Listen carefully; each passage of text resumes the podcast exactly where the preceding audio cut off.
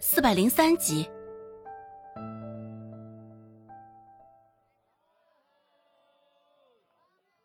陈老眯着眼睛靠近，开口问道：“不知两位找周芷是所谓何事啊？”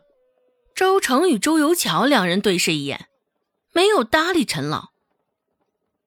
陈老倒也没有生气，继续说道：“看样子你们脸上也是因为周芷吧？”这下子两人这才有了些许动容。周有巧说道：“是啊，就是那臭丫头干的，没想到小小年纪心思就这般歹毒。”听到他的话。陈老脸上也是浮世一丝的笑意。来，我带你们去找周芷。待会儿应该是有一场好戏可以看了。陈老心里美滋滋的想着，这回一定要将周芷拉下神坛，看他这回还怎么嘚瑟。这时候。陈老的眼前仿佛已经出现了周芷狼狈不堪的模样。周芷的眼皮儿跳得更为厉害，刚想起身喝口水，就瞧见陈老身后跟着的两个人。周有巧与周成两人走得极快，一脸的凶神恶煞。很快，视线也扫到了周芷，两个人恶狠狠地瞪大了眼睛，似是要将周芷生吞活剥的模样。眼皮儿又跳了两下，这时候周芷也算是明白过来了，怪不得今天这右眼皮跳的这般欢腾，原来都在这儿等着呢。虽说还没有开始交涉，不过看着两人现在红辣辣的脸颊，周芷也猜到了所有，不自觉的嘴角上扬，也带上了一抹笑意。视线触及到陈老，现在也摆出一副看好戏的模样。经过这么多事儿，这陈老倒是一点都没有学聪明。周芷礼貌的问道：“小姑母、三妹，你们怎么会来到药铺啊？”而后又摆出甚是惊讶的模样，说道：“呀，你们这脸上是怎么回事啊？”看到周芷的脸上现在细腻无瑕，周成心里更是气愤。就算再傻，周成也明白过来，他们这是被周芷给摆了一道啊！周成攥着拳头，怒斥道：“你你少做模作样了，还不是因为你！”周芷耸耸肩，一脸无辜。哎。你这话可真是冤枉我了！我一直都在药铺里啊，你们脸上这般模样，怎么也能怪到我头上？周围的人听到这儿，看向周成与周有巧的眼神中，带了几分复杂的味道。周有巧说道：“哼，若不是因为那胭脂，我们两人的脸会这样？啊，胭脂？”若是我没记错，那胭脂也是柳小姐送我的呀。倒不成想小姑母和三妹率先用了起来。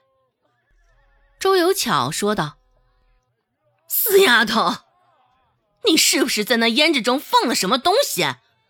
你看我们两个人的脸，肯定是你干的。”周芷不疾不徐的解释道：“哎，小姑母，你这话可别乱说。”冤枉我是小事儿，只是你可别冤枉了柳小姐。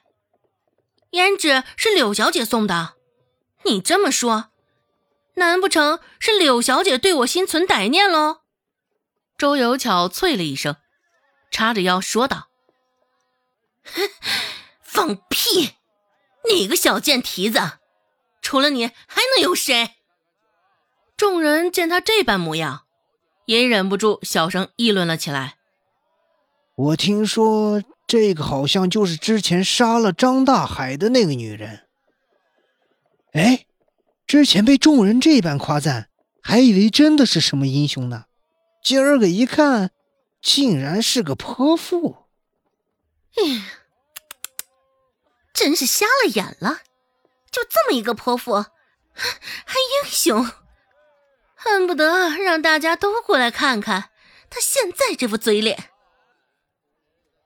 这下子，周有巧可是面子里子全没了。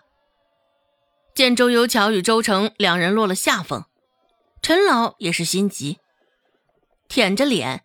一旁的陈老这时候突然窜了出来，说道：“周芷，这事是你干的吧？也不是什么大事儿，赶紧承认个错误。”周芷淡淡的瞥了他一眼，说道：“呵呵，陈老说的倒是有趣啊，拿人的面子戏弄，在陈老眼中竟只是小事儿。哼，不好意思啊。”在我周芷的眼中，却是个大事儿呢。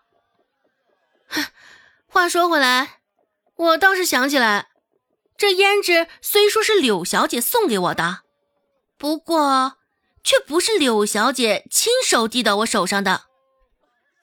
小姑母，或许你应该好好问问你身旁的周成，这胭脂可是他递到我手里的。谁能保证他没有做出奇怪的事儿呢？一见矛头指向了他，周成也不得不开口：“你你你胡说八道！周芷，你可别忘了，我脸上也烂了，难不成我是疯了？”这时候，周成也想到了这一茬，他在给周芷的胭脂中的确是掺入了一些药物。据说这些药物可以让人发痒、红肿。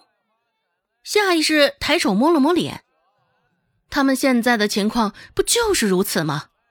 周成心里咯噔了一声，一颗心快速的跳着。不会吧？周成咬着嘴唇，不敢透露出丝毫的不自然。